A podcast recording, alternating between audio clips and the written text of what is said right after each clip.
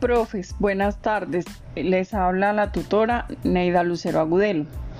El día de hoy quiero recordarles eh, algunos pasitos que debemos tener en cuenta para la elaboración de nuestras guías de aprendizaje.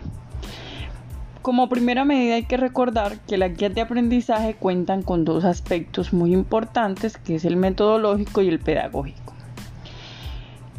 La primera sesión de nuestras guías debe llevar la parte de los datos generales, Dentro de esos datos generales debemos recordar que debe ir un aprendizaje el cual debemos hacer muy específico para que pueda ser alcanzable en el desarrollo de la guía.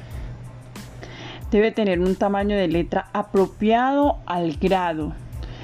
Eh, y algo muy importante, recuerda que debe ser un diálogo y por lo tanto debe ser en segunda persona para que el niño se sienta muy acompañado por nosotros.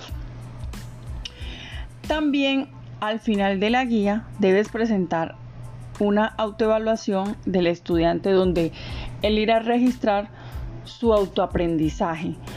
Y pueden ser preguntas generales como qué le gustó de la guía, qué fue lo más difícil para él, qué le gustaría poder trabajar en una siguiente guía. Bueno, estos son algunos punticos más importantes dentro de nuestra guía de aprendizaje para ser llevadas a los niños. Espero que sea de gran ayuda para usted y que pueda ser utilizado en sus próximos desarrollos de guías de aprendizaje. Gracias.